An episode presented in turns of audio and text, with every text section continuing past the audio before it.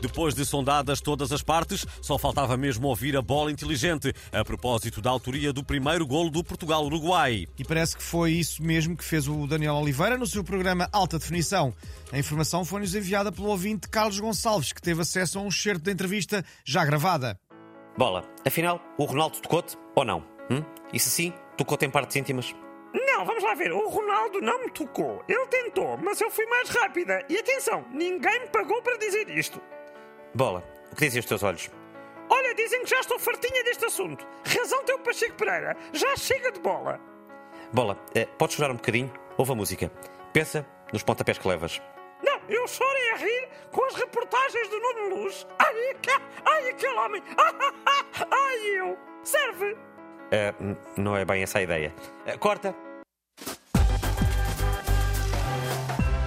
A baguete francesa e o rum cubano receberam o estatuto de Património Cultural e Material da Humanidade.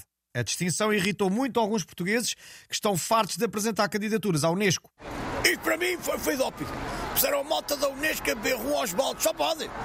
A baguete francesa? Até mas aquilo é alguma coisa, senhores. O pão alentejante melhor. Olha, o Unesco está comprado.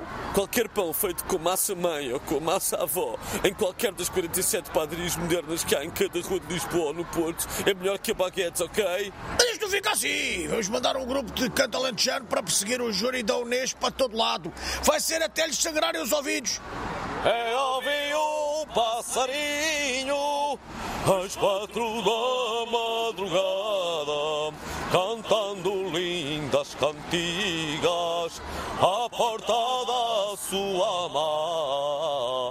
amada.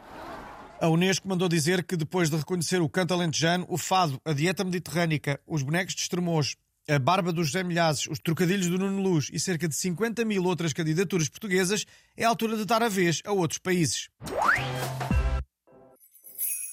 Natal é paz, amor, a família, mas esta quadra também traz flagelos, como a competição entre as rádios para ver quem faz a música de Natal com a letra mais engraçadinha, ao som de guizos em todo o lado.